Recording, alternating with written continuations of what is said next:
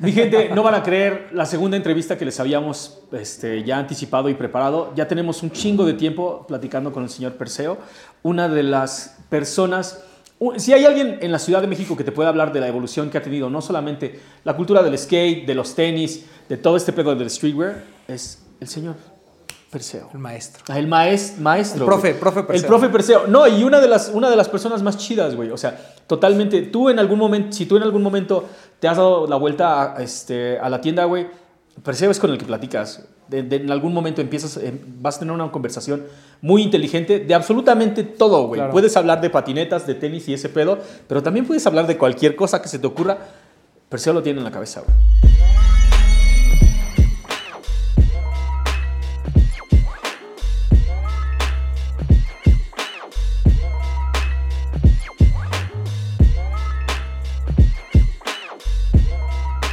Para la, pero para la gente que no lo conoce, señor, ¿se podría presentar? Hola, ¿cómo están? Me llamo Juan Carlos, me dicen Perseo. Eh, tengo 45 años, eh, patinador desde morrito, aunque muchos lo duden. La gente que me conoce sabe que sí me doy en mi madre. Eh, trabajador del mundo de la patineta y ah, desde hace 15 años en esta locación que decidí ponerle el nombre destructible a la orden para ustedes. ¿Por qué te dicen Perseo? Porque es, es mi tercer nombre. Ah, ok, tienes tres nombres. Ajá, pero la gente cree que es un apodo, güey. Ok, ok. Entonces, pues juega, ju- jugamos con eso. Pero no, es mi nombre, me llamo Juan Carlos Perseo, no van a saber lo demás.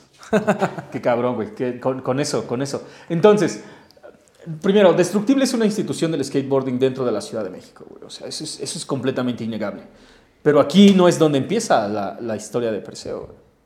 La historia del retail. Podríamos regresarnos desde el, desde el primer paso que dijiste, ok, vamos a empezar a intercambiar bienes por, por dinerito. Sí. Eh, por ahí del 91, 90, eh, el Campa, que, que ya conocen ustedes muy bien, eh, vendía en el tianguis navideño de nuestro barrio. Somos de la villa, la colonia se llama Industrial, pero es, es la región o la zona de la villa.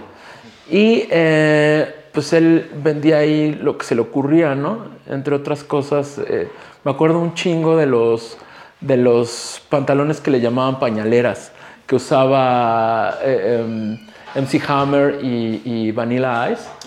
Les decían pañaleras y, y él vendía eso. Y también recuerdo que fuimos a buscar alguna vez eh, las sudaderas de jerga. ¿Se acuerdan de eso? por supuesto. Las jergas. Las jergas, sí, sí, sí. Vendimos mucho tiempo eso. Yo le ayudaba, era, era un amigo sin sueldo. O sea, todos los amigos íbamos a cargar porque era una forma de echar desmadre y de mantener unida una pandilla, Claro, ¿no? claro, sí. Entonces hacíamos de todo.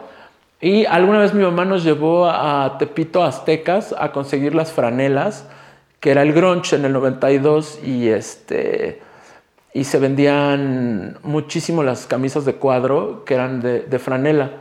Y la mayoría, la mayoría, el 99% de los chavos que usábamos eso, nos la amarrábamos, no nos la poníamos, ¿no? Claro, O sea, eso sí. era muy divertido. Me acuerdo mucho de, de, de- una pieza de ropa que se usaba mucho como accesorio cuando no pasaba eso, ¿no? Hoy sí, pero en ese tiempo no pasaba. Y también nos llevó mi mamá a comprar, no, no había muchos beanies, aunque suene muy raro, no había muchos beanies en, en el streetwear. Y mi mamá nos llevó a Aztecas a conseguir los beanies de, la marca de, perdón, de, motocicletas Harley Davidson. Y los vendíamos un chingo. Y, y esas cosas, eh, ahí fue lo primero. Me acuerdo que Ricardo en el 94 eh, tenía unos dólares y se fue a Texas a, a comprar este, ropa para vender aquí y cuando llegó a México fue cuando subió el dólar. ¿Se acuerdan de esa Sí, debacle claro. que, que pasó de 3.50 a como 8.50 en un día? Sí, en una sí, noche. terrible. Entonces, llegó Ricardo y tenía un chingo de cosas este, que había comprado antes de que, de que hubiese subido el, el dólar. Y es de las primeras veces que íbamos a vender ahí al... O que él vendía y yo iba ahí de metiche eh, eh, en el tianguis de Navidad, donde tuvimos, nos pasó de todo y luego vendimos por ahí en el Chopo, ya, ya yo ayudándole a Ricardo, todavía no lo puedo decir como empleado. Y ya en la lagunilla fue cuando empezamos ya como, eh, yo soy el dueño y te pago y tú eres el empleado y, y haces las cosas, ¿no? Y me aventé como 10, 12 años trabajando para Ricardo antes de que me ayudara él a poner mi propio negocio, que es el de las patinetas. Eh, empezamos vendiendo calzado y tablas de patineta. ¿Y por qué, por qué se fueron por un skate shop, Yo, ah, es que toda la historia tiene que ver un poco con él. Eh, Cuando estábamos en Rock Shop, que es esta tienda legendaria de Insurgentes y Michoacán, ya no existe ni, en el, ni el edificio, pero, pero cuando, cuando empezamos eh, a hacer cosas ahí, también tenía Ricardo una tienda en Guadalajara y yo me iba dos semanas a esa tienda y trabajaba una semana aquí y Ricardo se iba una semana allá y estaba dos semanas aquí. Y así empezó esa tienda de Guadalajara. Y yo allá descubrí el calzado de patineta. Yo lo compraba aquí, usado en, las, en, las, en, los tianguis de, de la ciudad. Que la gente que, que conozco, el pelón, el pulseras, eh, traían tenis de Tijuana, pero eran de, de pacas, eran usados. Y yo descubrí, yo, yo había vivido bien con eso. Y después descubrí que en Guadalajara los vendían nuevos y con caja. Ah, cabrón. y en ese güey. tiempo eso era increíble, güey. Sí, sí, sí. Eh, Hablando de- del calzado, pues eh, en ese tiempo era, no lo podías creer, güey, que sin ir a Estados Unidos podías tener un tenis y te lo daban con una caja, güey. O sea, hoy se van a reír de mí, ¿no? Van a decir, ¿de qué está hablando este güey? En ese tiempo era, no pasaba, era imposible y conseguir calzado de patinetas a, a buenos precios además era importante. Empezó en Guadalajara, joven. Cabrón. Es que, ¿sabes qué? Ajá, la banda, tal- la banda tal vez no, no, no se da cuenta de este pedo, pero antes no solamente era un pedo conseguir uno de tu talla, sino también de lo que querías, güey. Sí, de lo que sí. andabas buscando. Conseguir uno de tu talla. uno de tu talla, güey. Conseguir uno de tu talla He tenido show, muchos güey. issues con ese pedo. Eh, eh, eh, justo, pues nosotros comprábamos así, güey, es que pues ahí está ese, güey. El, el, me acuerdo un chingo, el Rough Deer Deck de, de, de DC, eh, me lo compré, yo soy 12, que es 10 mexicano. Eh, me compraba, para los que no saben, me compraba tenis del 11 o tenis del 13 a veces, con tal de tenerlo. ¿no? Ah, totalmente, güey, sí, sí. Eh, y de usarlo, ¿no? Y a veces andaba yo con los pies así, entonces era como un poco cojear, Sí, ¿no? sí, sí. Y a veces andaba con esto de sobra, Ah, ¿no? que te sobraba un chingo. Eh, y eh, después cuando, cuando yo empecé a vender en Rock Shop todo el tenis que agarraba en la paca de eh, Converse, Puma, Adidas y Nike, que yo lo agarraba en los tiraderos que no eran los tianguis de dentro de la ciudad, sino más hacia la periferia como San Felipe de Jesús, eh, San Juan, este, Santa Marta, Catitla yo me traía todo eso, pero eran las muestras de las compañías. La muestra de- de- del tenis de hombre siempre ha sido número 9, 7 mexicano, la de mujer 4 y medio, que es 7 y medio gringo, y la de niño 22, que no me acuerdo cuál, cuál es gringo en este momento, pero era el zapato que conseguíamos. Entonces llegaba un chingo de gente a la tienda a conseguir cosas increíbles, eh, eh, pero era solo hay del 7, güey. Y entonces había gente que era del 8 y se compraba del 7 o que era del 5 y se compraba del 7 porque no había, y además era un zapato por, por, por modelo, pero conseguimos el que quieran. En ese tiempo conseguimos todo, lo más importante, las colaboraciones. El- cuando salió el, el Adidas que todos conocemos como Concha, que se llama Superstar del 35 aniversario, llegaron al, al Tianguis de la Ciudad de México todas las colaboraciones que hicieron, así desde el top que era eh, Neighborhood o, o- o alguna de esas tiendas, pasando por las series de artistas, hasta lo más sencillo. El único que no llegó, obviamente, era del que habían hecho 35 piezas. ¿no? Ese no llegó. Todos los demás llegaron y todos estuvieron en el tianguis y los conseguimos. Todos eran del 7. Entonces, este, ese, ahí tengo uno de DC de Caos y lo compré en 250 pesos en el tiradero de Santa Marta, Catitla. Ahí me lo encontré. Hoy, cu- hoy cuesta un poquito más. Ah, un poquito más, nada más. Además está firmado por el patrón, y, y- y- pero de ahí lo agarré. Entonces, bueno, esa fue la, la- la- la historia donde no- mm, conseguí capitalizarme para hacer más grande la tienda y dedicarme a lo que más me gustaba, al, al- a la patineta, ¿no?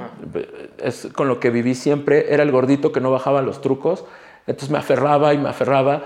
Y después cuando mis amigos empezaron a hacer otras cosas, yo dije, güey, pues ¿qué hago? Pues, pues, voy a vender patinetas, ¿no? O sea, yo ya trabajaba para Ricardo, pero dije, si voy a hacer mi propio negocio, pues va a ser patinetas. Y la, la capitalización vino gracias al calzado. A este calzado del que ustedes aman, que es el streetwear, ese fue el que me dio para hacer las patinetas. Casi nadie lo sabe, pero eh, esta, o sea, existen las patinetas en mi vida como negocio y es gracias al calzado de streetwear que en todos los tianguis, eso se los quiero subrayar, yo agarraba todo antes que nadie porque en los tianguis no querían esas, esas pacas. La gente que traía ese calzado a México se lo vendían a huevo con el calzado que ellos sí querían vender de Nike, de Adidas, de lo que fuera. Ellos querían vender el de pista y el de gimnasio, ¿saben? El deportivo. El que era de uso exclusivamente deportivo. Entonces yo iba por el Jordan 1 y ellos tenían todos los demás Jordans a precios ya en ese tiempo duros de, de tianguis. Pero a mí me vendían, pues ahí está el ejemplo, ¿no? Me vendían, yo tuve unos Jordan de charol que todo el mundo quería y eran del 4 mexicano. Todo el mundo me decía, güey, pero consigue más, ¿no? Y después conseguí algunas piezas eh, del 7 mexicano y me lo vendieron, el, el, el, chico me lo vendieron en 150 pesos y los grandes los conseguí como en 300 pesos. Entonces, todo eso, pues nosotros eh, en, en la tienda de insurgentes lo dábamos en 1500 pesos. Ese, esa era mi ganancia, pero yo se lo vendía a gente que sabía cuánto costaba retail en otros países, que era eso, y se lo vendía a gente que de avanzada, la gente de, de, generalmente la clase media, que es la que entiende las modas y los, los, y me van a, seguro me van a atacar por esto, pero la clase media a la que pertenezco eh, se entera al final de la moda. Siempre es en el underground o la gente que viaja y tiene mucho dinero, la que entiende todas las tendencias, hasta que llegan, cuando llegan en medio ya se acabó, ¿no? Entonces, eh, justo eso, eso era lo que me ayudaba. Era, era, era un Robin Hood sin, sin ayudar a nadie. Le compraba los, al, al, al barrio y se lo vendía a los fresas. Entonces, esa, ese fue un momento grande porque mucho tiempo yo logré hacer eso, hasta que llegaron los otros colmilludos y agarraron todo. Ajá, sí, sí. Y hacían como pasa con las filas de, de, de la compra de, de calzado, ¿no? Ya mandaban a 10 morritos a agarrar todo a los tianguis. Y ya cuando llegaba yo, pues ya no había nada. Y ya lo veía en la lago o en otro tianguis más fresa. Incluso en tiendas en Coyoacán, en la Condesa, ya de reventa de ese tipo, ¿no? Entonces, fue un momento en el que yo ya había crecido gracias a eso y ya me podía dedicar exclusivamente al calzado. Digo, perdón, exclusivamente al, al, al mundo de la patineta, que incluye el calzado, los accesorios, la ropa, etcétera, además de las patinetas. Pero fue, fue por eso, por el mundo de ustedes, eh, hemos logrado muchas cosas. Como, como en mi carrera de, de, del mundo de las patinetas, ahí empezó. Ahora, de lo que estás hablando, de la época que estás hablando, es lo que yo considero uno de los booms más grandes del skateboarding en la Ciudad de México. Desde el 92, 91 al 95, absolutamente todo el DF estaba moviéndose en tabla, güey. O sea, es, ¿tú recuerdas esa época? Por, por lo menos ahí hubo un boom de, de, cosas que antes no habíamos visto en la Ciudad de México. Tanto como con skate parks, como con skate shops, ahí estaba la Val Skate, este había tienditas, había movimientos, te ibas al chopo y conseguías tu tabla. ¿Cómo es que, cómo es que tú estabas inmiscuido dentro de la cultura para por fin ya dar ese paso a abrir el skate shop? Mi, mi pandilla éramos patinetos de, de, morro. O sea, te juntabas en la esquina y en la esquina, pues unos güeyes tomaban y otros güeyes se drogaban y otros güeyes eh, le gritaban a las morras, ¿no? Nosotros patinábamos. O sea, eso era lo que hacíamos, ¿no? Entre, entre muchas cosas también, pero, pero eh, desde la secundaria yo agarré más la patineta. La conocí como a los 11 años, pero en la secundaria fue cuando ya pude agarrar la patineta y eh, era lo que hacíamos, ¿no? Tengo dos mejores amigos desde chavito, uno es Ricardo Campa y otro es eh, Roberto Carlos Y el que, más, el que mejor patinaba era, era Kevin, Roberto. Y después Ricardo, ustedes no lo saben, pero sí, Ricardo no. patinaba muy bien. Ah, no, es que cabrón. El, el Ajá. Campa, que nunca habla de eso, Ajá. patinaba muy bien, ¿no? O sea, o sea, no era un morro que hoy puedes decir patina bien, Ajá, sí, sí. que baja muchos trucos. A lo que me refiero es a que lo hacía muy bien, ¿no? Y yo era, pues, de todo el grupo, pues yo era el que intentaba, intentaba, pero pues no, güey. Entonces decía, me tengo que quedar en esta madre a huevo. A huevo. Y bueno, las leyendas eran lo que tú dices. Este, Jay Skate aquí, este, por Constituyentes, Val Skate en La Balbuena. Ajá. Y eh, en, en- en mi barrio, en la villa, hay una iglesia católica que se llama La Pasión de Cristo. Y en La Pasión era el grupo pesado de esa parte del norte, Ajá. Porque la villa es el norte centro, aunque todo el mundo cuando dices norte piensan en satélite. Satélites para allá, Aragones para allá, y para los que no viajan de aquel lado, eh, eh, el centro es de- del norte, es la villa, ¿no? Entonces, ahí estaba la pasión y, y ahí era donde se movía el- los pesados de la patineta. O sea, hay leyendas de la patineta nacional Ajá. que son de ahí, Son de ¿no? ahí. No, no solamente el Parque México, de la Venustiano Carranza, de Pilares, este, etcétera. También hay unos morros de ahí. Pero donde era cabrón el pedo era de este lado, ¿no? Aquí estaba Herbit en San Luis Potosí, donde hoy es la tienda de productos y restaurante de productos japoneses Come. Ahí era Herbit. Ahí veníamos y yo, pues, güey, hoy estos 20 minutos que hago de la villa para acá, en ese tiempo cuando me subía al camión era como ir a otra ciudad. Ajá, sí. ¿no? Era como, Sí, sí, güey, vamos a ir a la Roma. Ajá. Y no era la Roma de hoy, ¿eh? O sea, en Ah, absoluto era, claro. vamos a ir a la Roma fashion, bla, bla, bla, bla. No. En una colonia que se llama Colonia Roma, hay una, un, un skate park. no, ten- no nada que ver con lo de hoy de vamos a la Roma. Entonces veníamos ahí y cuando bien nos iba, pues íbamos a, a- a- al eh, satélite tantito arriba a otro skate park que también era pista de hockey, que en este momento se me está yendo, a lo más verdes, y, y se me está yendo el nombre del lugar, pero ahorita me acuerdo y se los, se- se los digo. Entonces eran odiseas para eso, pero mi barrio tuvo un fuerte momento de patinetas. Muy, o sea, estaban al nivel de los pesados del país. Ajá, sí, sí. Ent- de, de ese tiempo. Hoy los pesados de México tienen nivel mundial. Sí, sí, ah, o sea, es- es- esto es importante que, que para la gente que no está dentro de la patineta lo sepa. Por situaciones que no vamos a hablar aquí, eh, no se logró que los patinadores mexicanos fueran a las Olimpiadas y ganaran. Sí. Pero tienen la capacidad de ir a las Olimpiadas y de ganar, ¿no? O sea, es- es- en definitiva es eso. Sí. Y ahí me meto también en un mundo en el que sucede que hay gente que, que no le gusta este patinaje deportivo que ha impulsado tanto los últimos tiempos.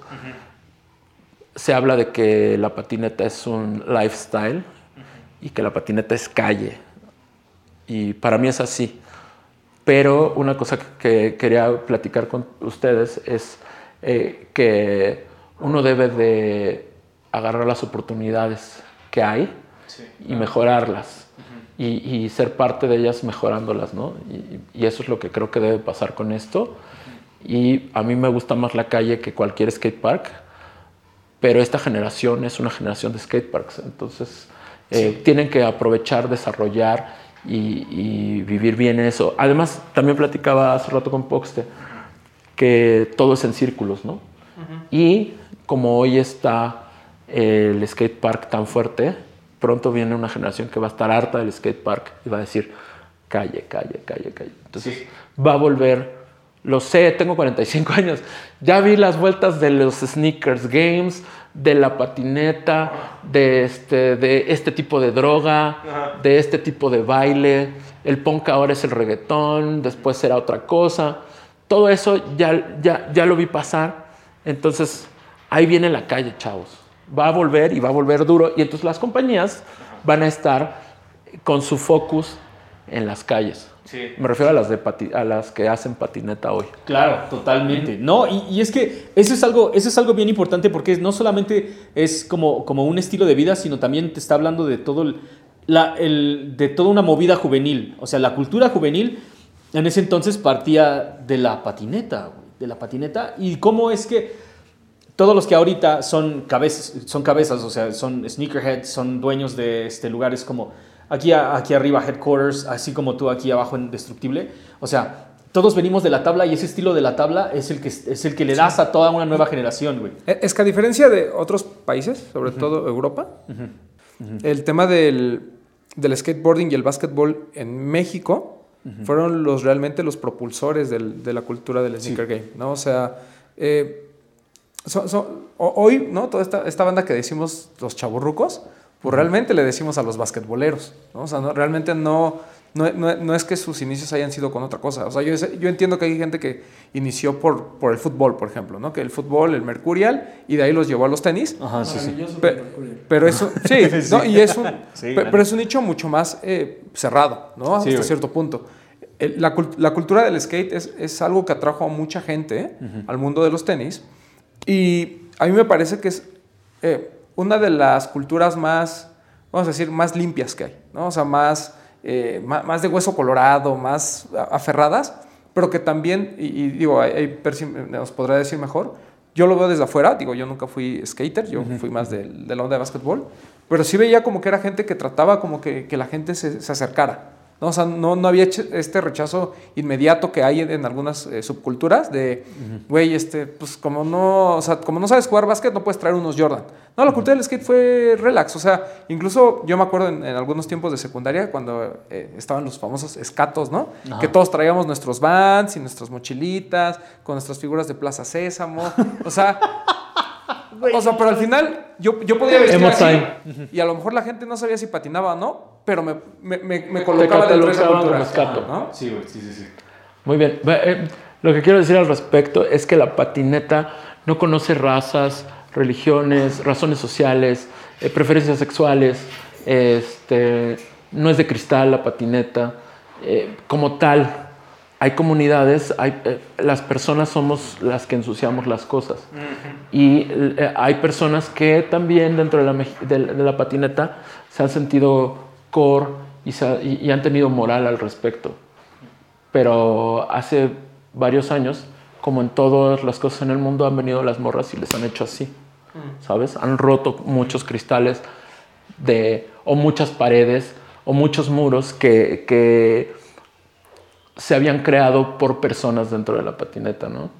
Pero la patineta sigue, es, es tan fuerte lo que dices de, de, creati- de- de real que al final le dice huevos a, a la gente y, y dice todos vengan a mí, ¿no? Eso podría ser religioso en mis palabras, pero, pero las digo en ese plan. Es que está cabrón, güey, porque, y, y, o sea, si viéramos a la patineta como un objeto este, antropológico, misterioso, es, es, es una, es una tabla, güey, ¿no? Es una tabla y te da unas habilidades bien perrotas que, que en algunos otros momentos, este, tal vez en alguna otra cultura, este, al- alzaríamos como si fueran cosas de magia, güey, ¿no? ¿Me entiendes? O sea, Para, para los que somos patinadores, perdón que te interrumpa, Ajá, sí, sí. es cosa de mafia. es, es, es cosa... No, no solo de mafia, de magia también. Ajá, sí, sí. Yo sé que lo dijiste como magia. pero, pero sí, eh, para nosotros es religión, para algunos más que para otros. Sí. Habemos unos que, la, que, que buscamos respetarla más que otros. Eh, hace rato hablábamos eh, fuera de, de- de la entrevista, eh, Poxte y yo, de, de que nosotros empezamos imprimiendo playeras eh, de cosas que nos gustaban.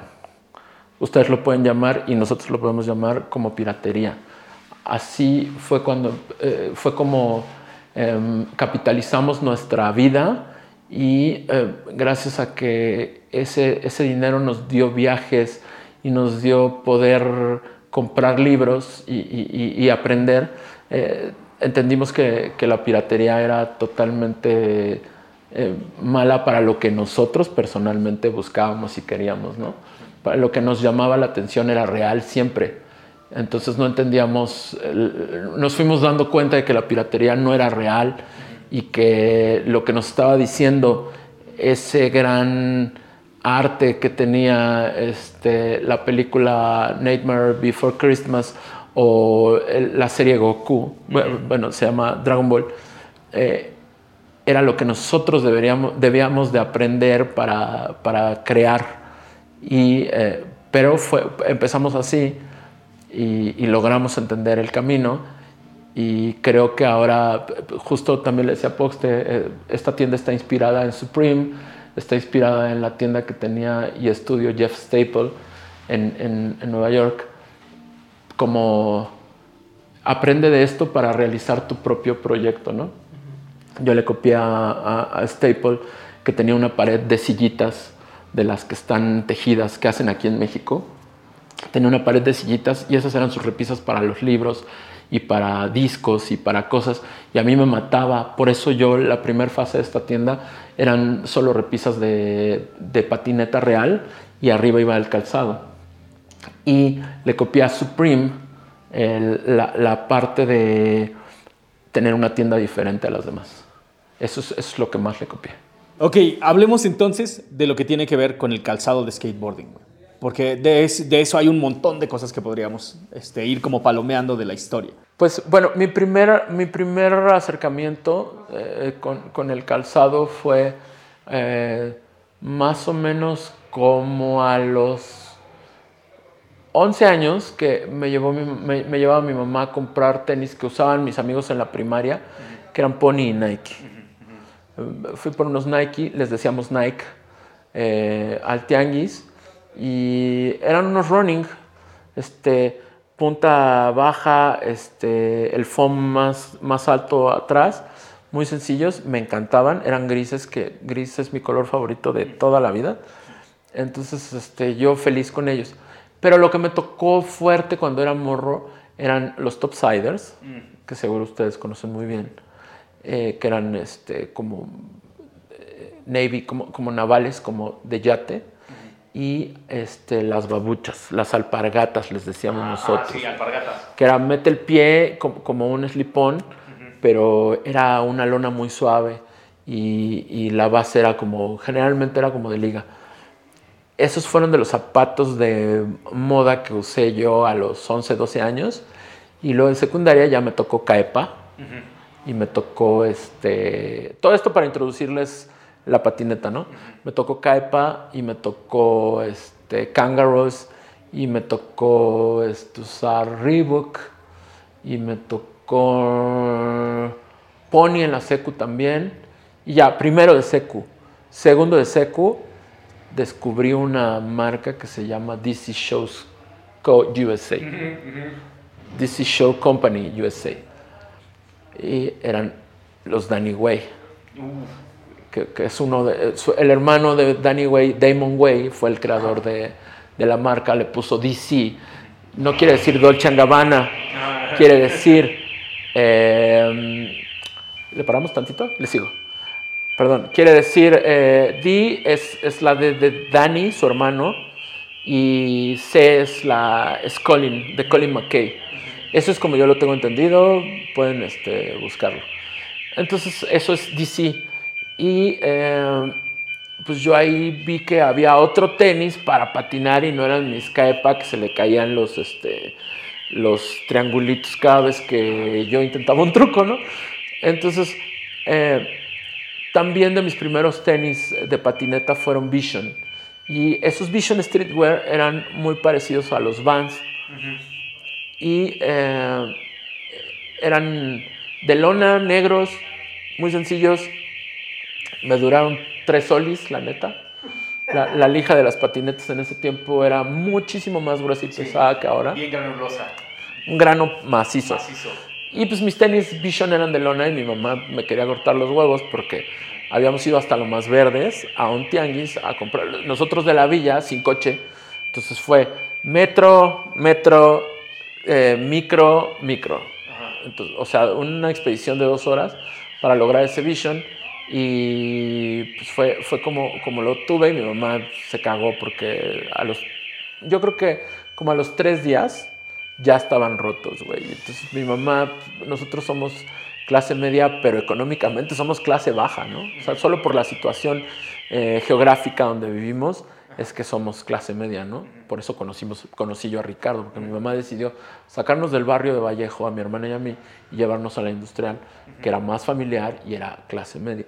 Pero pues no había varo. Entonces para mi mamá era una putiza aventarse, conseguir el varo, llevarme hasta allá Y, pero mi mamá, pues, a mi hermana y a mí nos dio todo lo que pudo. Entonces se rifó, la neta. Y yo deshice los tenis. Ajá, sí, También, sí. la neta. Entonces, para allá, ¿no? Entonces, los primeros zapa- zapatos, pueden buscar un, este, un, un libro que se llama Ready to Made. Les, les paso luego el link, porque ya me acordé y no es Ready to Made, es como este, Shoes to Made o una onda así. Ahí vienen todos los primeros zapatos de patineta o usados para patineta, antes de que hubiera marcas como Vans, que no es la más vieja de patineta. Y, y tampoco inventó el zapato de lona vulcanizado. Ellos no son los primeros, pero son los más eficientes de eso, ¿no? Sí. Entonces, eh, en, esta, en este libro vienen, vienen muchas cosas que pueden encontrar increíbles de, de la historia del calzado de la patineta y ese Vision sale ahí. O sea, también salen eh, el Skate High y salen muchos de Vans, pero ese Vision sale ahí y está bien cabrón. Entonces, eh, esos fueron los primeros. Una marca que se llamaba Sheep, que era de los primeros tenis torta que yo tuve. Mi mamá les dice tenis torta porque están bien grandes Ah, sí, sí, el volumen. el volumen, ¿no? El, el chunky hoy, ¿no? Bueno, en los 90 eran los tenis torta, eran Sheep y DC. Y mi primer gran tenis, el gran, gran tenis, fue el Chat Musca de ES, que se puede pronunciar como Is, pero eh, eh, el, el creador de la marca Etnis, este francés que hizo Etnis, ES, eh, 23 para Sal Barbier y e hizo también este América, que es- tal vez América es la marca más core de la patineta en el calzado Sí. de las exitosas. Este señor, Pierre, hizo, le, le puso yes a esta nueva marca de tenis que empezó por ahí del 96, que quiere decir Etnis Shoes. Pero es otra marca, ¿no? Entonces, la gente le decimos yes eh, o is. Mucha gente les dice is, pero yo les prefiero, me gusta más yes. Tuvieron a Chad Muska, que es una de las personas más importantes en el mundo de la patineta Sí. hablando no solo como patinador, sino del diseño.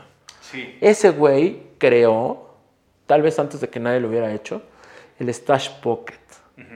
Le puso un cierre a la lengüeta del pinche tenis para guardar. Ustedes ya saben qué. No lo podemos decir aquí porque somos, este. Roxte y yo Ajá, somos, este, y Tavo, este, somos muy religiosos, ¿no? Entonces, ahí se guardaban las llaves de la casa, este, toda la marihuana que podías este, meter en, en- en ambos zapatos, los condones, este, las monedas, no sé, güey. Ahí guardabas todo eso. Y era un gran tenis para patinar. Tenía la gotita que es como el apóstrofe, que parece, que es como un acento en, la- en- en el logo de la marca Yes tenía del lado, este, de- por fuera en ambos zapatos, la gotita de plástico, entonces era lo que raspabas, güey. ¿No? Entonces está increíble ese tenis, Chat Mosca 1, búsquenlo también, es increíble como la chingada. Yo tuve el negro con rojo y lo compré en la paca usado. Entonces, pero este, lo tuve un chingo de años y es maravilloso. Y eh, IES, eh, mi- mi- eh, yo entré a IES por, por, por Chad Muska. Ah, bueno, a lo que iba. Chad Muska hizo eso y revolucionó el, el mundo de lo- del calzado. Sí. Y luego llevó, con éxito, a lo mejor antes alguien lo había llevado, pero con éxito llevó el aire a los zapatos con una marca que se llamó Circa. Me acuerdo un chingo del catálogo que nos dieron en la compañía, que de un lado eran todos los tenis claros y estaba Chad Muska vestido de blanco en la portada con estos tenis maravillosos que parecían de astronauta, con aire, casi toda la suela, güey. O sea, en la patineta eso era como irreal, güey. Ajá, sí. O sea, porque ustedes pueden decir, no, pues es que Air Force One y todos los que nosotros eh, valoramos en el mundo del sneaker game, pero no, en el mundo de la patineta eso no existía hasta que llegó Action con el Nutec, que era el Karim Campbell, y este y, y- y Circa con, con los Chad Muska, uno que se llamaban CM1. Bueno, eso era el lado este, aire. Y del otro lado, volteabas el catálogo totalmente y era toda la portada en negro con Jamie Thomas, Claro. nuestro gran Jamie Thomas, sí, el dios, el Padre Santo de la patineta. Eh, estaba vestido de negro con unos tenis más chonquis, pero que ya empezaba el mundo a hacer los picudones de adelante Sí. y no tan gordos. O sea, eran gordos, pero no tanto. Y era un tenis muy, eh, no quiero decir mala palabra, pero era muy este, sencillo. Sí. Que no simple, sino muy sencillo. Y ese era el pinche valor de ese tenis, ¿no? Entonces, lo, lo que les estoy contando es que Musca ha revolucionado el mundo del calzado varias veces. Ahí no se acabó, vendió todos los tenis, me acuerdo un chingo de los CM3 que tenían telaraña y eran camuflajeados, güey. Era, el plástico era, era como una telaraña de plástico y eran camos. No mames, una pinche maravilla de, de- de- de zapatos. Pero después pasó pues mucho tiempo y entonces llegó la tercera de Musca. Que yo espero que ya venga la cuarta, ¿eh? Nos urge. Ajá, sí, urge. urge ¿Ustedes urge, saben urge. cuál es la tercera de Musca? Eh, Supra. Supra. Sí. Musca decía, güey, este, cuando todo el mundo lo creía pagado, ¿sabes? Sí. Que decía la gente, no, pues quién sabe dónde está el Musca, ¿no? En ese momento, Musca hizo los primeros high top de Supra, Sí. cuando en el mundo de la patineta no había high tops. Eso es muy importante. Sí. No había, ya había, ya había tenido el famosísimo Hal Calf, que es de, de Steve Caballero, que él prefirió cortarlos porque se los habían hecho altos los de, los de Vans. Sí. Y él los cortó y creó uno de los zapatos más maravillosos de la patineta. Cabrón. Pero Y el Musca llegó, sí, el skate high de Vans, pero son, son zapatos muy sencillos. Sí. Este güey es un monstruo, ¿no? Ese es Cada una- sí, sí, línea, sí, dices, güey, ¿de dónde sacó que ponerle así y atrás abierto? Atrás hay una parte que te debería de proteger el- el- el- la parte trasera del pie y no te la protege porque está súper abierto, tiene hoyos. Entonces, ese güey hizo el skate, eh, perdón, hizo el, el Chad Musca para Supra y dieron un pinche batazo así gigante. ¿Sabían que Supra es una compañía que creó un mexicano? Es este. ah, Búsquenlo. Espérate, ¿cómo se llama? Ajá. Se me fue el nombre ahorita. Eh, ajá. Pero este, mejor amigo de Chad Musca. Ujú, exacto, como que el Musca se juntó con sus valedores, con gente que hace muchas cosas muy cabronas en, en, este, en California y, y- y se subieron a este barco, güey. Se subieron a este barco, hicieron la marca Crew de ropa y este güey, en lugar de hacer, eh, ponerle Crew, primero pensó en, en hacer, en, en hacer la marca de calzado Crew y después dijo, no, mejor voy a hacerlo solo o, o con otros socios, no con mis socios de Crew y voy a hacer Supra. Y el güey hizo Supra. Y eh, primer zapato es Chad Musca, que se volvió una locura. No solamente fue el primer zapato en, la- en el mundo de la patineta tan alto, porque es mucho más alto que un Skytop, Sí. o digo que un Skytop, se llama Skytop el zapato, es mucho más alto que un Skate High y mucho más alto y construido además que un este, Half Cap cuando era High Top el half, el half Cap. Y eh, eh, además el güey metió otra cosa en el diseño, que son los colores. Fue el primer tenis dorado en el mundo de la patineta como tal, con ese dorado de Adebis, no el dorado que es amarillo este, en, en- en tu teléfono, sino el gold de adeveras, como lámina, ¿no? como, como, como oro de adeveras. Este güey hizo esos tenis y se fue hacia la luna.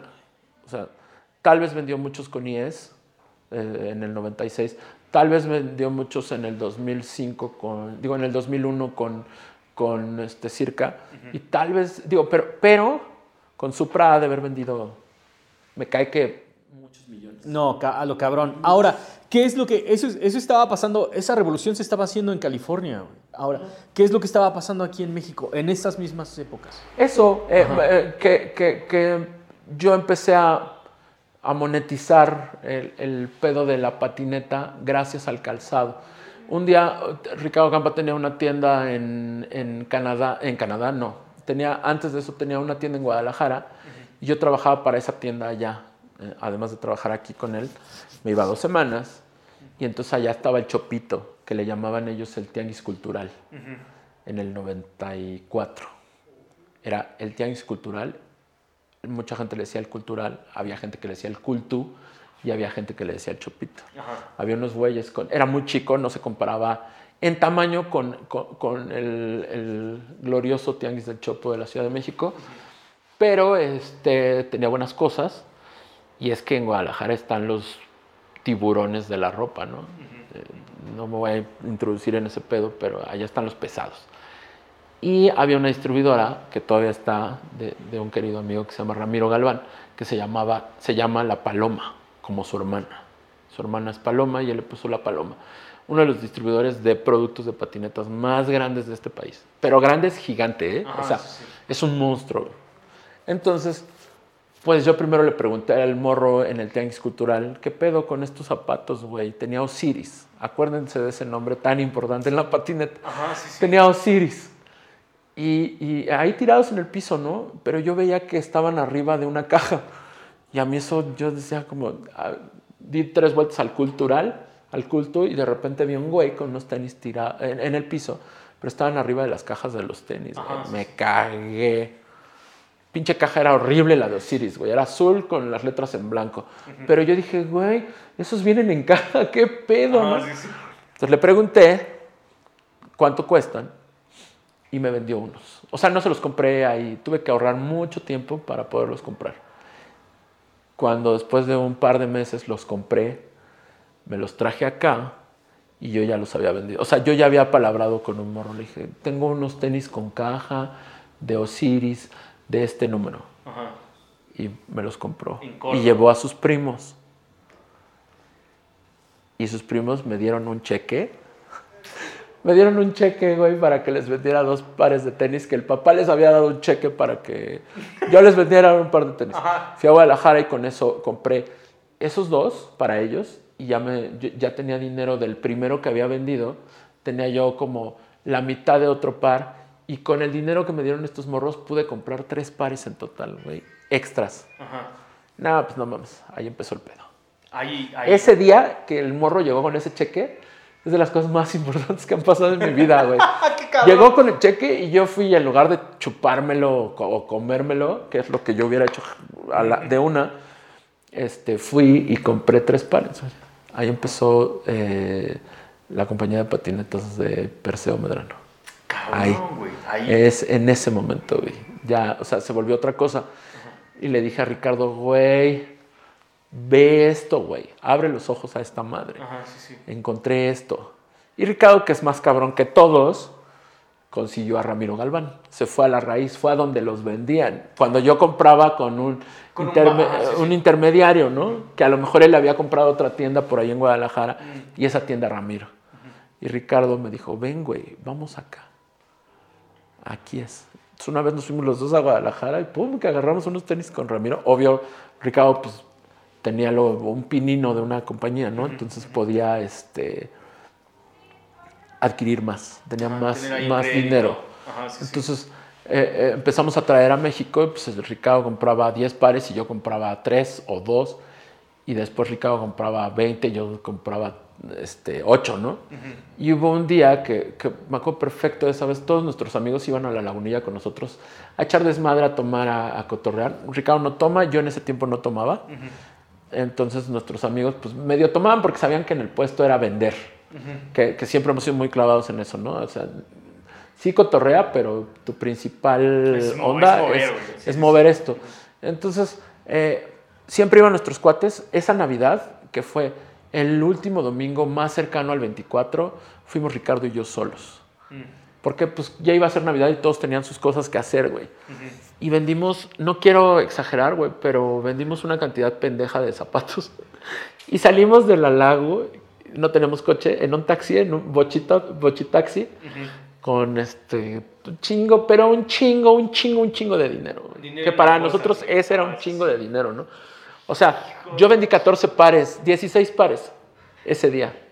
Ricardo vendió muchísimos más. güey, o sea, güey, en, la, en las bolsas que traíamos de, de- de calzado y de playeras, que también vendimos un chingo de playeras, este, en, la- en las bolsas donde venían las cajas, pues, güey, o sea, hicimos una bolsa y nosotros nos habíamos ido en dos taxis diferentes con un chingo de cosas para la lago, güey. O sea, es uno de los días que más... También en Guadalajara tuvimos un día así una vez.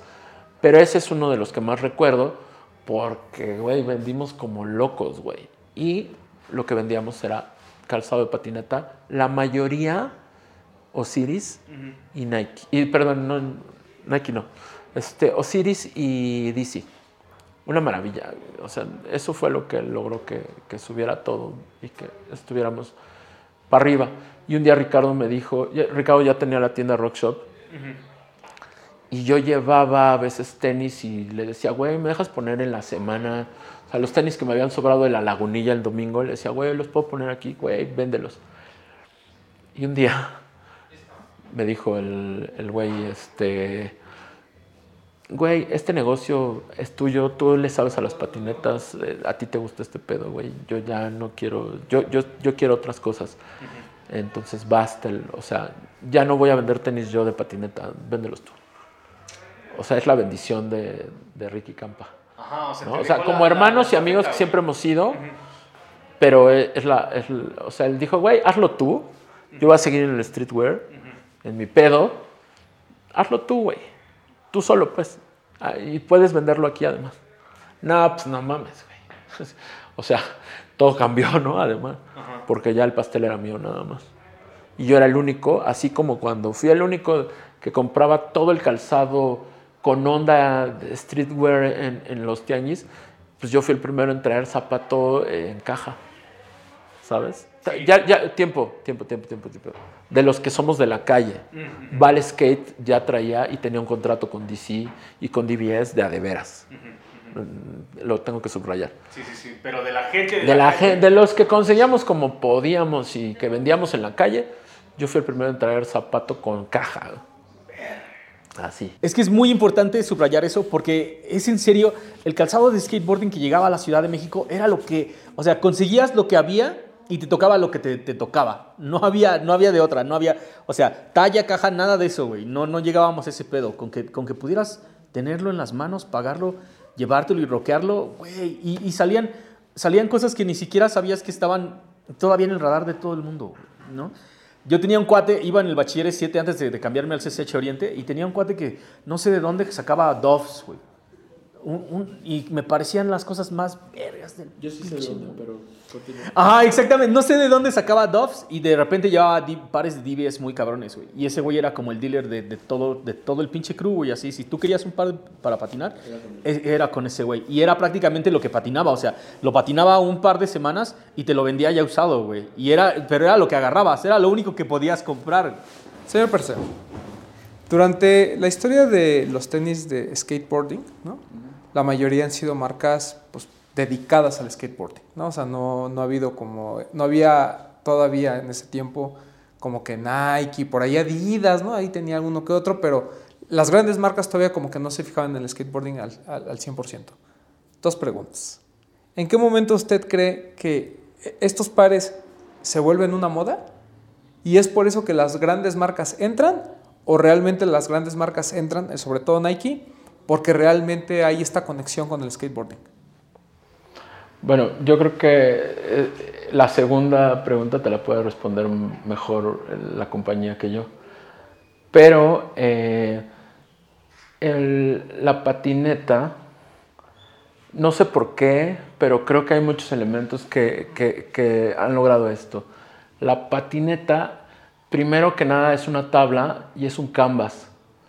Entonces, eh, toda la gente empezó a expresarse con, con- con ese canvas y el arte se volvió moda, se volvió popular. Esa es una. La otra es que, eh, como lo platicábamos, eh, la patineta no tiene, no conoce eh, prejuicios. Entonces, como es para todos, también se volvió un deporte que, crece, que, que ha crecido mucho, ¿no? Para mí un, un estilo de vida y eh, la actitud rock and rollera de sí lo puedo hacer y voy a destruir todo y, para otra gente un deporte, ¿no? Entonces ha crecido, ha crecido muchísimo y en algún momento las grandes marcas que principalmente son negociantes, como hace rato que platicábamos de el solo queremos tu dinero, que es un eslogan de esta tienda que, que habla de romper el hielo y de, y de ser más eh, true con, eh, en la relación cliente-tienda. es nosotros estamos aquí por un negocio, pero eh, amamos esto, ¿no? Entonces tienes que entender que primero queremos recibir el dinero para seguir viviendo, pero eso nos deja crear y hacer cosas, ¿no? Entonces, yo creo que las marcas se dieron cuenta justo de eso, que, que, que el, que la patineta era algo que estaba creciendo mucho y se utiliza calzado para la patineta. Y entonces las grandes marcas decidieron acercarse a esto. Eh, en algún momento, mm, digamos que eh, sus primeros, eh, las primeras veces que, intentaron acercarse a la patineta, lo hicieron de una forma que, que no fue la, la más correcta, ¿no? Pero yéndonos es- específicamente a hablar de Nike, Nike creó una compañía, un- una marca, no una línea, una marca que se llamaba Savior. No sé si se pronuncia Xavier o Savior, pero así se llamaba. Creo que, que, que Poxte y Tavo por ahí vieron algunos. eh, me gustaría saber si tuviste alguna vez algún Savior. Eh, y se parecían mucho. eh, vino el otro día Sam. Sí conocen a Sam, ¿verdad? Sí. Ok. Ah, Team Lost. Este, eh, vino Sam el otro día y estábamos hablando de, de Nocta, que se parece un chingo, un chingo, un chingo, un chingo. Él me decía a Jordan 12 o, o- o 11, no, no, no recuerdo en este momento, es una tontería que lo diga, pero él me decía de un Jordan y yo le eh, y, y hablábamos también de un Savior.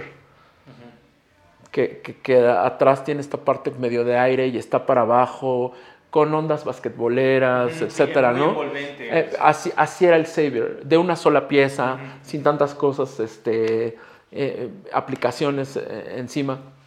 Entonces, Nike hizo Savior, y además Savior, me acuerdo perfectamente y me parecía precioso en un Eyasar, que era la feria de, eh, que en ese tiempo en California era la que ibas como tienda de todo el mundo a ver a las marcas de patineta y, y que estuvieran los stands y te vendieran sus productos. Eh, el stand de Savior tenía eh, torres de acrílico y adentro estaba el tenis. Y había una madre que daba vuelta con una lija, era un tubo con lija, y le daba vuelta para raspar el tenis de Xavier y decirte, güey. Y había unos como módulos donde te ponías el tenis y brincabas sobre él, caías como si estuvieras haciendo un truco, ¿no? Esa era la forma de Nike de decirle a la gente, miren, la tecnología en el calzado. Entonces, yo no sé para dónde caminó eso, pero lo que sabemos es que cerró. Yo creo que tuvo tres o cuatro temporadas, Xavier, este, tal vez más, tal vez seis, porque como un año y medio los vi, ¿no? Entonces, eh, supongo que económicamente en números no, no trascendió para la marca, y entonces platicábamos Poxte y yo hace rato de que llegó un señor que es un genio, este, ustedes tienen a Tinker, yo tengo a eh, Sandy. Llegó Sandy y dijo, a ver, quítense. Así va a ser el zapato.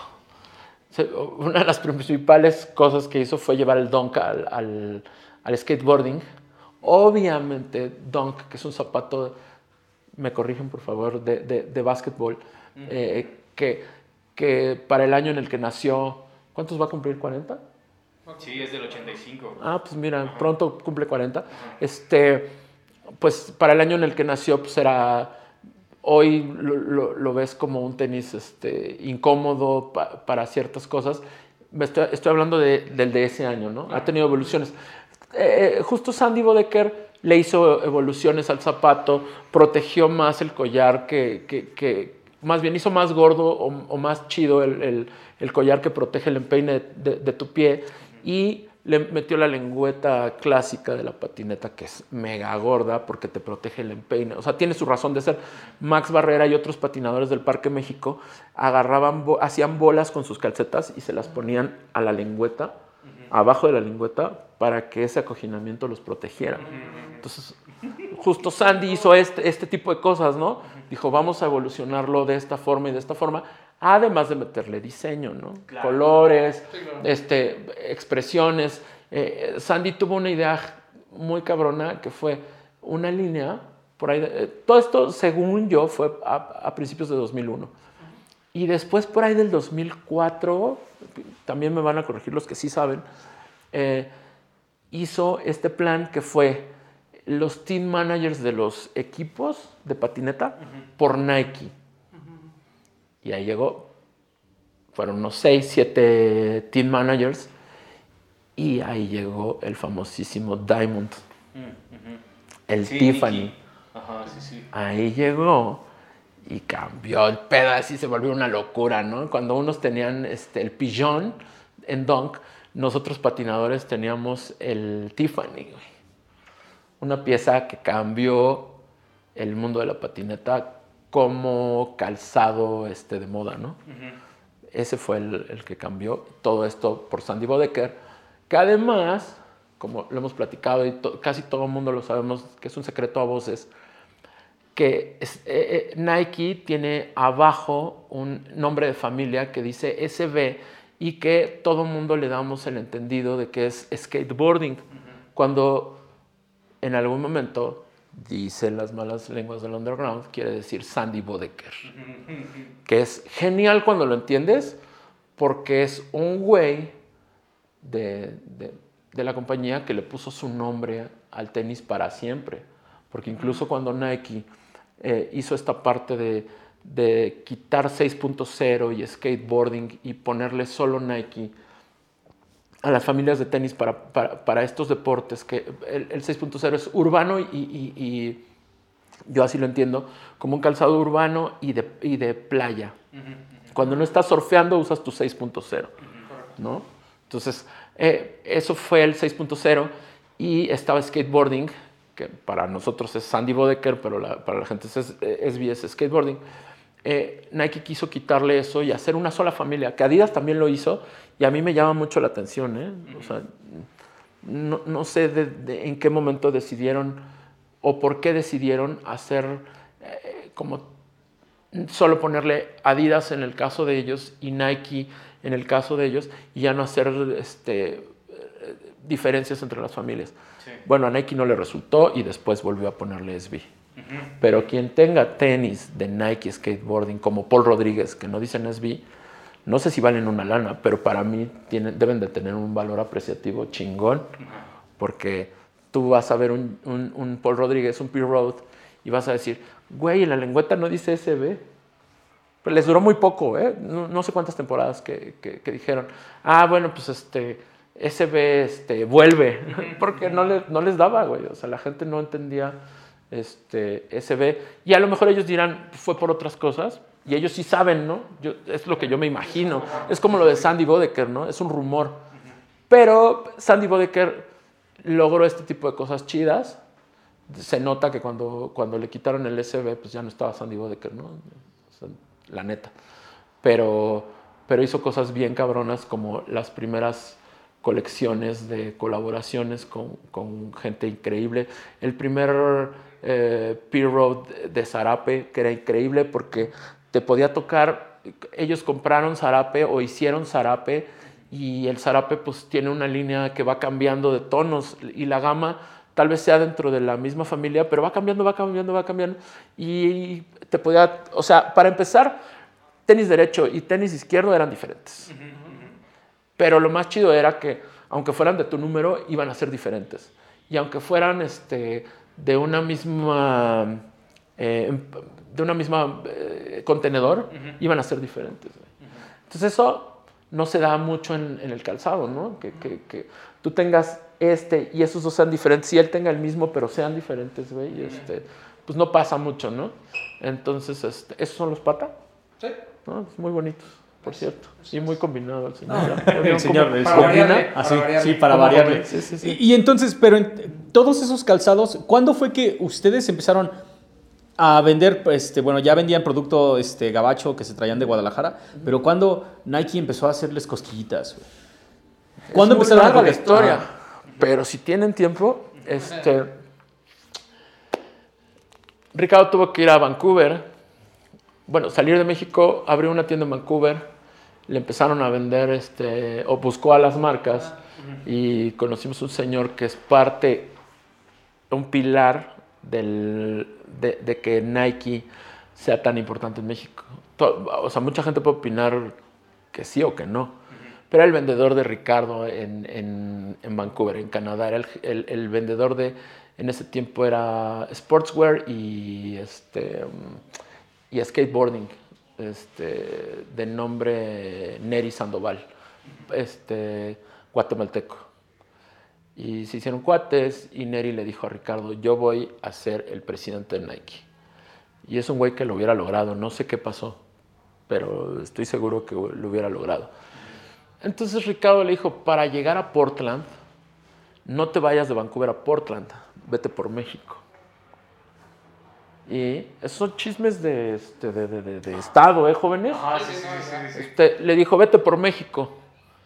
Y la neta Neri es un güey progresista, con una visión cabrona, jefe de, o sea, un dios para hacer negocios, ¿no? Entonces, eh, es una persona que, con la que yo no me llevo nada, mm, opinamos completamente diferente de, de muchas cosas, y Ricardo tampoco, ¿no? Este, Team Lost. Entonces, este, este señor vino a México y cambió muchas cosas, ¿no? Yo les puedo decir orquestado por Ricardo Campa Campos, pero él fue quien trabajaba dentro de Nike y logró todo lo que ustedes quieran por ahí del 2000 como 5 al 2000 que habrá estado en México, como 2011, 2012, no sé la neta cuánto tiempo estuvo, pero Shelter existe por él o existió por él. Este, a nosotros nos vendieron mucho calzado de patinetas y a Ricardo mucho calzado de- de- que solo era para México además. O sea, él logró cosas increíbles como calzado que solo era para México. O sea, escuchen eso, ¿eh? Solo este color, este modelo, esta cosa solo es para México. Así. Entonces, ajá. ah, y, este, ¿cómo se llamaba esta? Eh, Sneaker Freaker. No, esa es la revista australiana. El primer show, el, el más grande de, de- de calzado. Sneaker Fever. Pero no, este es el de México. Ah, ok. No, no, yo digo el mundial. Este, ah, Bueno, ese, este, pues Neri fue el culpable que llegara a México, ¿no? ¿Sneaker Pimps? Pips. Neri fue el culpable. O sea, Neri es una voz que tal vez mucha gente no conoce, pero que fue muy importante. Y, y fue porque Ricardo le dijo, vente a México a hacer todo lo que quieres hacer, porque de ahí te vas a ir a Portland como un ganador. ¿no? Y se fue a Portland como un ganador, después de haber hecho todo este movimiento en el que todos los que hablamos de tenis debemos de conocer a un güey como Sandoval, así como conocemos a un Jasper o como conocemos al que para mí es el que inició todo, que se llama Ricardo Campa, ¿no? Diferencias de opiniones, es lo que yo opino. Entonces, este, pues eso, eso sucedió en México, que Ricardo ya había visto que esto iba a ser una bomba gigante, trajo a este güey que fue el actor principal en ese tiempo, cuando empezó en México las sneaker boutiques, digamos, y pues yo recibí productos así impensables, ¿no? Yo fui la única tienda que vendía Futura de, de Paul Rodríguez así son cosas que, que hoy son este, leyendas, ¿no? Sí, sí, sí. Entonces, eh, eso pasó y Adidas pues también estaba empezando con esto. Adidas dijo, vamos a hacerlo real. Y buscaron a Marc González. No hay nadie más real. Ajá, sí, no. Es el número uno. Sí, güey. Sí, sí, O sí. sea, para, para la gente que no conoce la patineta, dicen, ay, Tony Hawk. Tony Hawk es el más famoso. Y ha hecho cosas importantísimas por la patineta que no se pueden negar, pero el que ha decidido la patineta se llama Marc González. Tú vas a una tienda de Supreme, ¿de quién es el arte? El único arte que hay en una tienda de Supreme.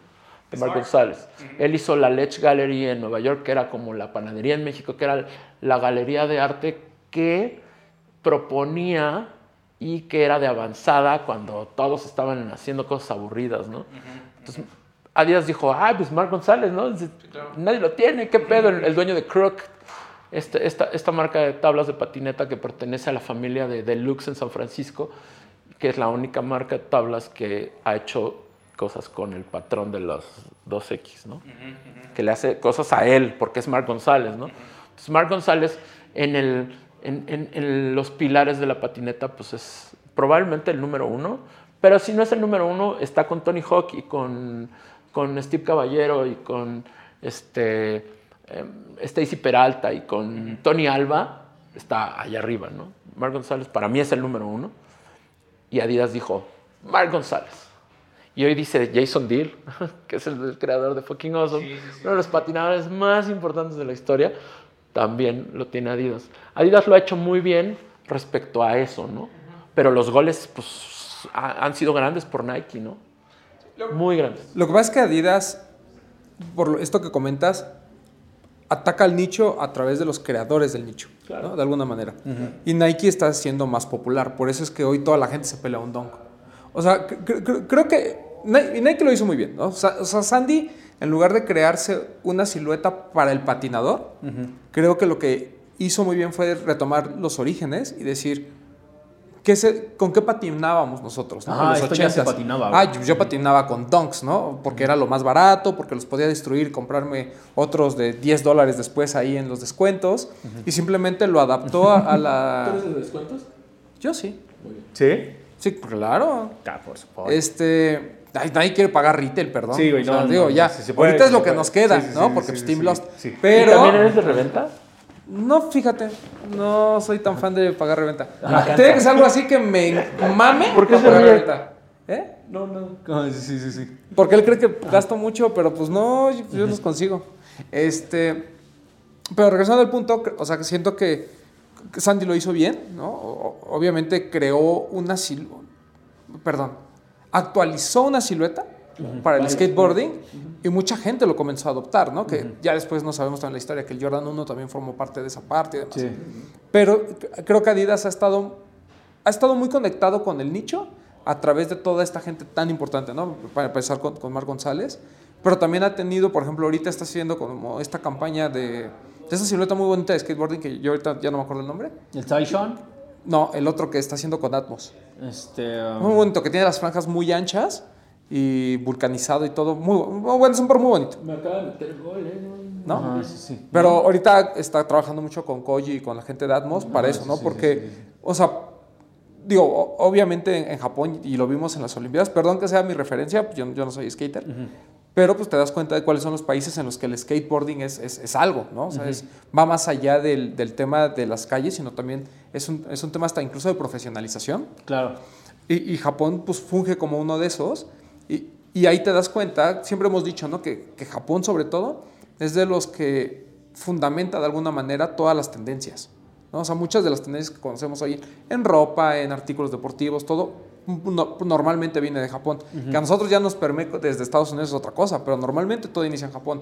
Entonces, si estás viendo que en Japón todo este tema se está convirtiendo en algo recurrente, lo platicabas hace rato, ¿no? Ah, fuera del aire. Que, por ejemplo, Carolina Herrera, ¿no? Que hizo una cosa con, con skateboarders. Tiene, tiene un Sí, perfume es un perfumito como en forma de tiene tabla. forma de tabla Lu-. Louis Vuitton tiene su propia este, línea de patinetas. O sea, creo que este tema de. Mucha gente puede cuestionar hasta qué punto se está haciendo otra vez una moda el skateboarding. Pero pues tenemos que aceptar que lo es, ¿no? O sea, hoy en día las marcas están promoviendo de alguna manera que. No, no el skateboarding como tal, porque no es que la gente quiera que. Las marcas quieren que patines, quieren que te vistas como una persona. El que- lifestyle, ¿no? Exacto. Que que tengas entonces- algo, güey. Algo que tenga que ver y eso me parece muy interesante, pero tú, así, de- de- ahora sí que desde la raíz, ¿tú ¿cuál es tu apreciación sobre este, sobre este tema de cómo las marcas han tratado de impulsar mucho estos pares muy anchos, muy bonitos, pero que al final se quedan más como de aparador que realmente en las tablas? Pues eh, es, es- es un negocio. Volvemos al solo queremos tu dinero. Es un negocio. Tiene que haber números para unos. Por eso hay segmentación de tiendas y segmentaciones de producto. Eh, hay unas líneas que van para cierto tipo de gente y, y otras que son para específicamente el morro que le va a romper su madre al zapato a la hora de intentar todos los trucos, ¿no? ¿Y, a ti te gusta algo de lo que ha hecho, por ejemplo, Vuitton o de lo que intentó incluso Under Armour? o? El de Vuitton me encanta. Under Armour no le entiendo no- nada como compañía. No, no- no sé, a lo mejor mañana la estoy vendiendo, ¿no? O sea, no puedes decir esto no. Solamente le estoy diciendo, referente a mis gustos, pues no le entiendo mucho a, a- a Under Armour nunca. Pero eh, Louis Vuitton, pues ya saben ustedes quién lo hizo, ¿no? Lo hizo el que esté en Santa Gloria. Entonces, eh, eh, está bien bajado porque el güey entiende que. Y además se parece un chingo al Chat Musca 1 de Circa. ¿No? Si, si, si quisiéramos hablar de eso, Sí, este, sí, sí, sí. eh, se parece un chingo, ¿no? Eh, eh, entonces, pues tiene valores que a mí me llaman mucho la atención. Pero las compañías, pues es, es, un- una diferencia de opiniones y, un círculo eh, hablar de esto, porque es lo, es lo que ustedes platican todo el tiempo de em, cómo las grandes compañías o las de lujo han llegado al streetwear para, para agarrarlo, ¿no? para absorberlo y crear mm, líneas de streetwear de lujo, ¿no? Pues es lo mismo con el calzado de patineta, ¿no? O sea, están agarrando todo el, el panorama o el espectro y lo están jalando, ¿no?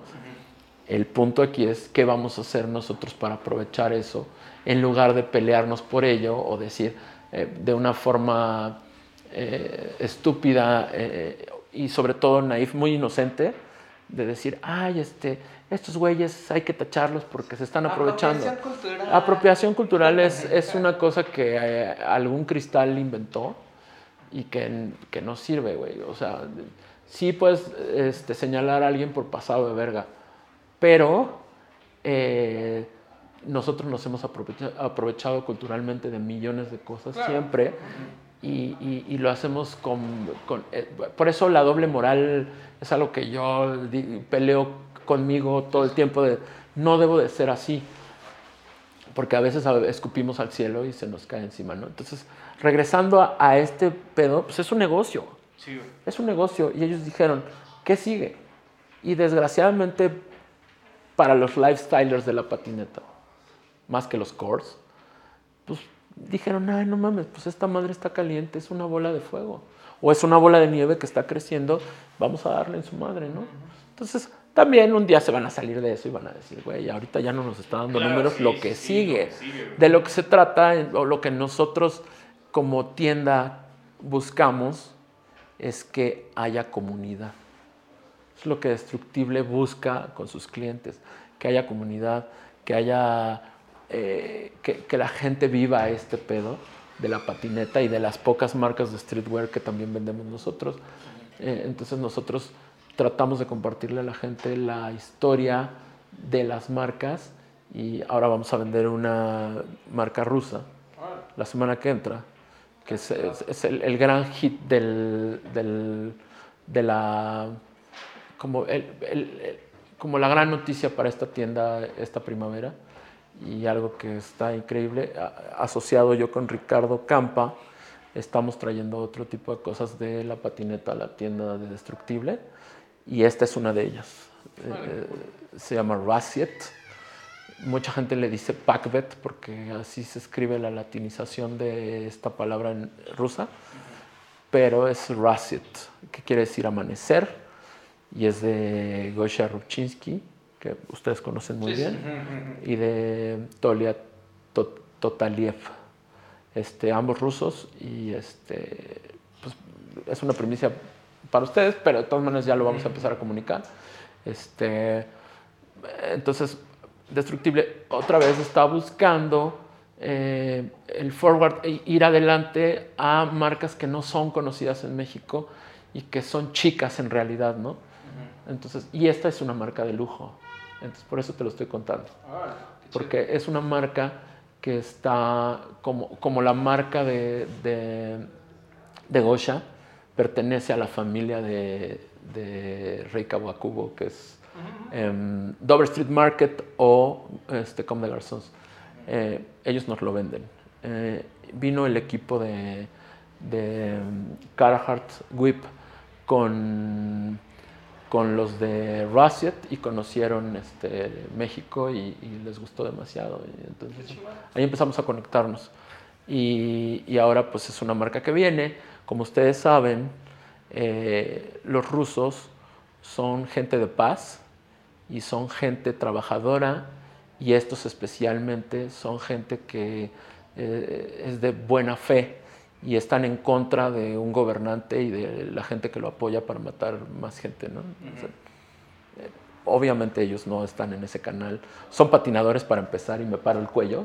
Los patinadores, el 99% de los patinadores son pacifistas o somos pacifistas y las mujeres también. ¿no? Tenemos nuestros errores, nuestra doble moral, nuestra estupidez, pero buscamos la paz y los chavos de, de Russet también buscan la paz y están totalmente en contra y tienen además un desplegado en su página al respecto, ¿no? Es gente trabajadora, de avanzada, con propuesta, que está queriendo crecer. Es una marca de lujo representada por este, Rey Kawakubo o la compañía de Rey Kawakubo y la va a vender destructible en exclusiva para México a partir de la semana que entra, ¿no? Entonces, hablando de cosas como Louis Vuitton y bla, bla, ¿no? Sí, sí, sí. Va a ser una marca que tenga una chamarra que cuesta como 11 mil pesos, que tenga unas playeras que cuestan 2.500 pesos, eh, etcétera, ¿no? Eh, o sea, no, no, no es barato, pero estos güeyes son core, son patinadores, ¿sabes? Me encanta cómo dice que no es barato, pero nada más subes un piso y ya son los precios estándar, ¿no? Ajá, es más o menos en lo que vamos. güey. Obviamente hay un chingo de historia que nos estamos saltando, un montón, porque Destructible estaba ahí cuando empezó la cultura del skate en México. Destructible estaba ahí cuando se empezaron a hacer las grandes boutiques de sneakers en la Ciudad de México. Destructible está aquí cuando empezó uno de los grandes booms de la, de la patineta, como estábamos platicando fuera del aire. El nivel está cabroncísimo. El nivel está, está a nivel mundial, tanto de chicas como de chicos. Fácil, fácil, fácil, fácil. Como estábamos platicando, yo creo que auguro para las próximas Olimpiadas una medalla fácilmente. Porque neta, no, en el skateboarding no se duerman. Somos uno de esos países que puede ir a ganar una medalla fácilmente. Porque el talento en la Ciudad de México. Ay, y no, y en, en el resto En de la el República. país. sí, en el Todo país el país. está. Te está- sorprendes. sí, te, te sacas de pedo, te sacas de pedo, porque esto es ya una realidad, güey. Ahora, en el futuro, ¿dónde va a estar Destructible? Porque ya está en- ha estado en un montón de cosas y Destructible no se destruye, güey. Ahí está el pinche pedo. Pues por eso hace dos años justamente mi mamá eh, eh, en, un- en una eh, en una comida de cumpleaños mía eh, me dijo, oye, eh, ¿ya viste que tu tienda este, está igual siempre? ¿Por qué se llama destructible y no te destruyes? Ajá. y, y lo platiqué con Ricardo. Ricardo me dijo, estás hecho un pendejo. Y otros amigos, la gente que, que para mí importan tanto sus opiniones, me dijeron, güey, pues se ve vieja, este, se ve fuera, ¿no? Entonces dije, güey, pues vamos a deconstruirnos y, y hagamos otra versión, ¿no? Y además empecé a decir sí a muchas cosas. Soy un güey em, muy soberbio, muy soberbio, ya sabes cómo, ¿no? Ah, sí, sí. Este, Tim. Entonces, soy muy soberbio, no, no, no, este, he hecho, he hecho muchas cosas, o he tenido ideas muy malas para, para mi vida y negocio. Y hace dos años este, empecé a, a cambiar el no por el sí. Y gracias a eso están sucediendo muchas cosas aquí. Se me estaba olvidando que amo este pedo y, y- y- y estaba viéndolo como, como mi trabajo. Ah. Y ya, ya, ya, ya no es mi trabajo. Es la cosa que más amo en el mundo, junto con la música y mi familia. Es lo que más amo, las patinetas y tener esta tienda de patinetas. Entonces, sin ponerme romántico, pues me puse a trabajar, ¿no? Y, y, eh, una de las cosas importantes que hice fue volverme a asociar con Ricardo Campa, que lo hemos sido, somos socios morales de toda la vida, pero socios de varo. Eh, eh, nos volvimos a asociar en, en esta idea que tuve de, de cambiar la tienda, que tuve gracias a ellos, ¿eh? A mi mamá, a Ricardo, a mis amigos, a mi familia. Este, eh, Ricardo y, y- y yo hablamos de cómo mover esto y tuvimos ideas eh, para traer a, a- a México y son las que vienen. Tenemos varias que, esas sí no se las puedo decir, pero digo, adentro, eh, eh, aquí, pero que son marcas importantes. Este, de la patineta, ¿no? Y que están cercanas a la patineta, ¿no? Ya trajimos Parra, eh, digo, perdón, este, Pata. eh, Parra nos gusta también mucho. Eh, viene, viene esta marca de Gosha que es eh, y vienen otras cosas al mundo de la tienda. Y estamos peleando por tener la marca de la palomita y por regresar con la, con la marca de, este, de, de Converse, de los Chuck Taylors, que, que hoy no la tenemos, desgraciadamente.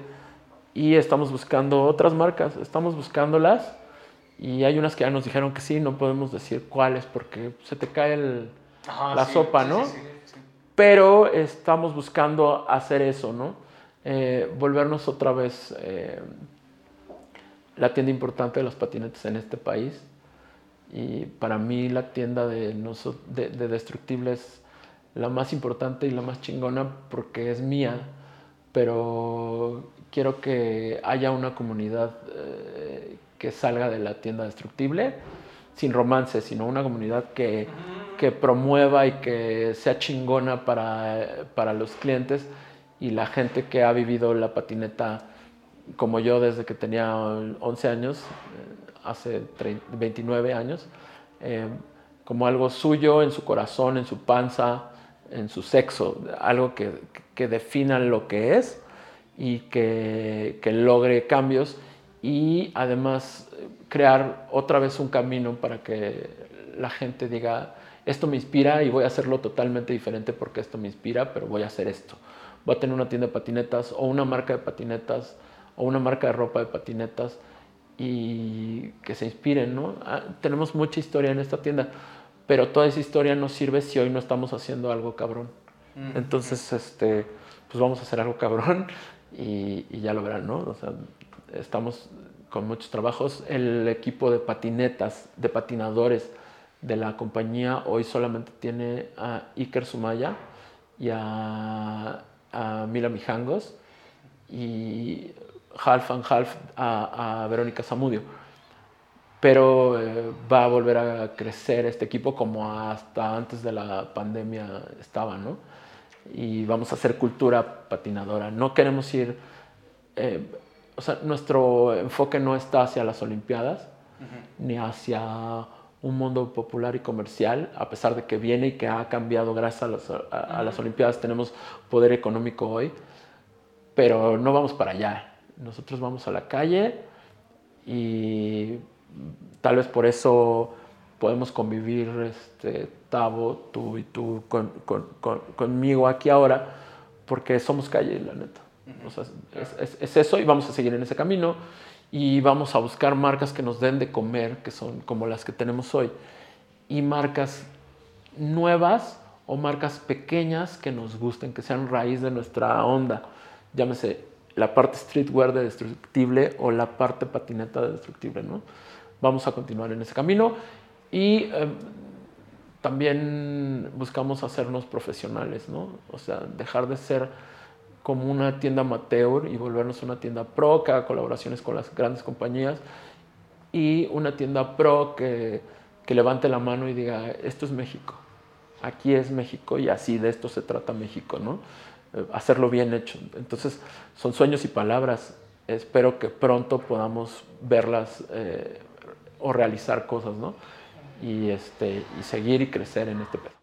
Eso está súper cabrón, güey. Porque son palabras, o sea, son como, como vaticinios, lo que viene, güey. Lo que, lo que va a pasar es esto. Y realmente, si hay alguna tienda en la Ciudad de México que dices, güey, o sea, ves a un nivel como Dime, güey. O este, a esta tienda de Berlín, este, como Civilist, güey. O sea, aquí destructible, güey. Destructible totalmente. Creo que no solamente por todo el tiempo que tienen, sino también cada una de esas tiendas tienen a un personaje, güey. Y o sea, Perseo, Perseo es el personaje, güey. Es el- Que podría llevar el peso de toda una colab- colaboración y, y llevarla de una de manera históricamente correcta y también correcta para la Ciudad de México, güey. O sea, es un vato que está, no solamente ha estado, sino también todavía está, güey, ahí en el pulso. Puede sentir y puede decirte qué es lo que está pasando en la Es que ciudad. regresamos a este tema de la credibilidad, ¿no? Ujú, O sea, al fin- totalmente, al, final creo que Destructible y sobre todo acá el buen Percy, pues tienen eso, ¿no? Es, eh, tú puedes tener una tienda durante muchos años y puede pasar sin pena ni gloria, o puede ser eh, la estampa de una ciudad. Y creo que Destructible, al menos en, en el territorio de skate, lo tiene.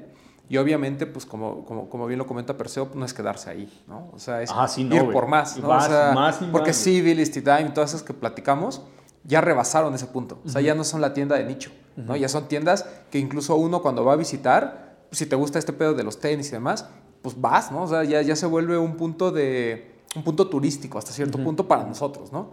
Entonces creo que Destructible tiene todas las cartas para hacerlo. Eh, sobre todo porque pues, tenemos una persona que conoce perfectamente el mercado y como ya lo vieron con Ricardo, pues también hay un socio ¿no? que también entiende perfectamente esta situación, dándole pues, siempre la libertad a Perseo de decidir sobre pues, lo que él mejor conoce, que son las tablas. ¿no? Está cabrón, güey, porque te habla exactamente del futuro, del futuro de la Ciudad de México, del futuro de Destructible y cómo ambas partes se van a volver a- a- años más de historia, güey. Y cuando para la próxima que tengamos otra conversación, ya sea como de, güey, ahora cómo le haces para mover todo esto? ¿Cómo le hiciste para mover todo esto, güey? ¿Y qué es lo, cómo te estás enfrentando a todos estos nuevos retos? Porque es obvio que todo este pedo de los tenis conlleva nuevas, nuevas líneas de mercado, la ropa es otro pinche pedo, son un montón de sombreros que te vas a tener que poner y, y que tal vez al principio no te sientas cómodos teniéndolos, pero, pero o sea, la, la corona del rey pesa, güey, ¿no? Y, y hay que caminar con ella si quieres ser el rey. Muchas gracias. Cabrones, muchísimas gracias por acompañarnos, neta. Perseo, muchas gracias por tu tiempo. Gracias a ustedes. Neta. Chido, chido Tavo, chido Román, chido mi carísimo Poxte. eh, nos vemos pronto. Nos vemos muy pronto y este, vamos a dejarla como nada más la primera parte de esta serie, porque con Perseo nos tenemos que echar por lo menos tres programas. O sea, Sí, mínimo. Mínimo, mínimo, porque aparte los planes a futuro no crean que es como el próximo año, o sea, se desarrollan ya, güey. La marca de Rusia ya está aquí arriba, o sea, ya, ya nada más es como de que se pongan los estantes. Las próximas ventas, o sea, en un, en un mes va a cambiar un montón esto. Entonces, en un mes nos vemos de vuelta para hablar de todos los retos nuevos que conlleva todo este pedo. Porque no solamente son las tablas, güey. Dense un rol a, a- de, de veras, ¿dónde están ubicados? Para la gente que no. Es, eh, primero les quiero decir, este año cumplimos 15 años aquí. Este- Ese es, ese es de fiesta. güey. ahí vienen unas cosas. Ok, Este- Que se venga el vals. Entonces, eh, es Colima 244, en la colonia Roma Norte, al lado de la funeraria Galloso. Este, pueden venir a despedir a su gente a la funeraria Galloso y después venir a comprarle algo a sus eh, chilpayates de patinetas. Serán bienvenidos siempre. Hemos convivido estos 15 años con la funeraria y ahora por eso hacemos esas bromas de humor meramente mexicano. Pero pues todos vamos a pasar por ahí, ¿eh? Además. Por la gallosa y por el destructible. Exacto. La neta, güey. Así la es. neta. Román, muchísimas gracias, cabrón, por acompañarnos. No, agradecerle a Percy el, el espacio y pues está bien. Yo mira, yo soy vecino aquí de la colonia. y- Sí, no, está bien Y cabrón, Destructible neta, es- des- sí, Destructible es, una de esas cosas que tienes que visitar porque Destructible Claro. es de la Ciudad de México y la Ciudad de México es Destructible, güey. Ujú. Carnales, muchísimas gracias por acompañarnos y nos vemos muy prontito para el siguiente episodio, ¿va? Peace. Adiós, adiós, adiós, adiós.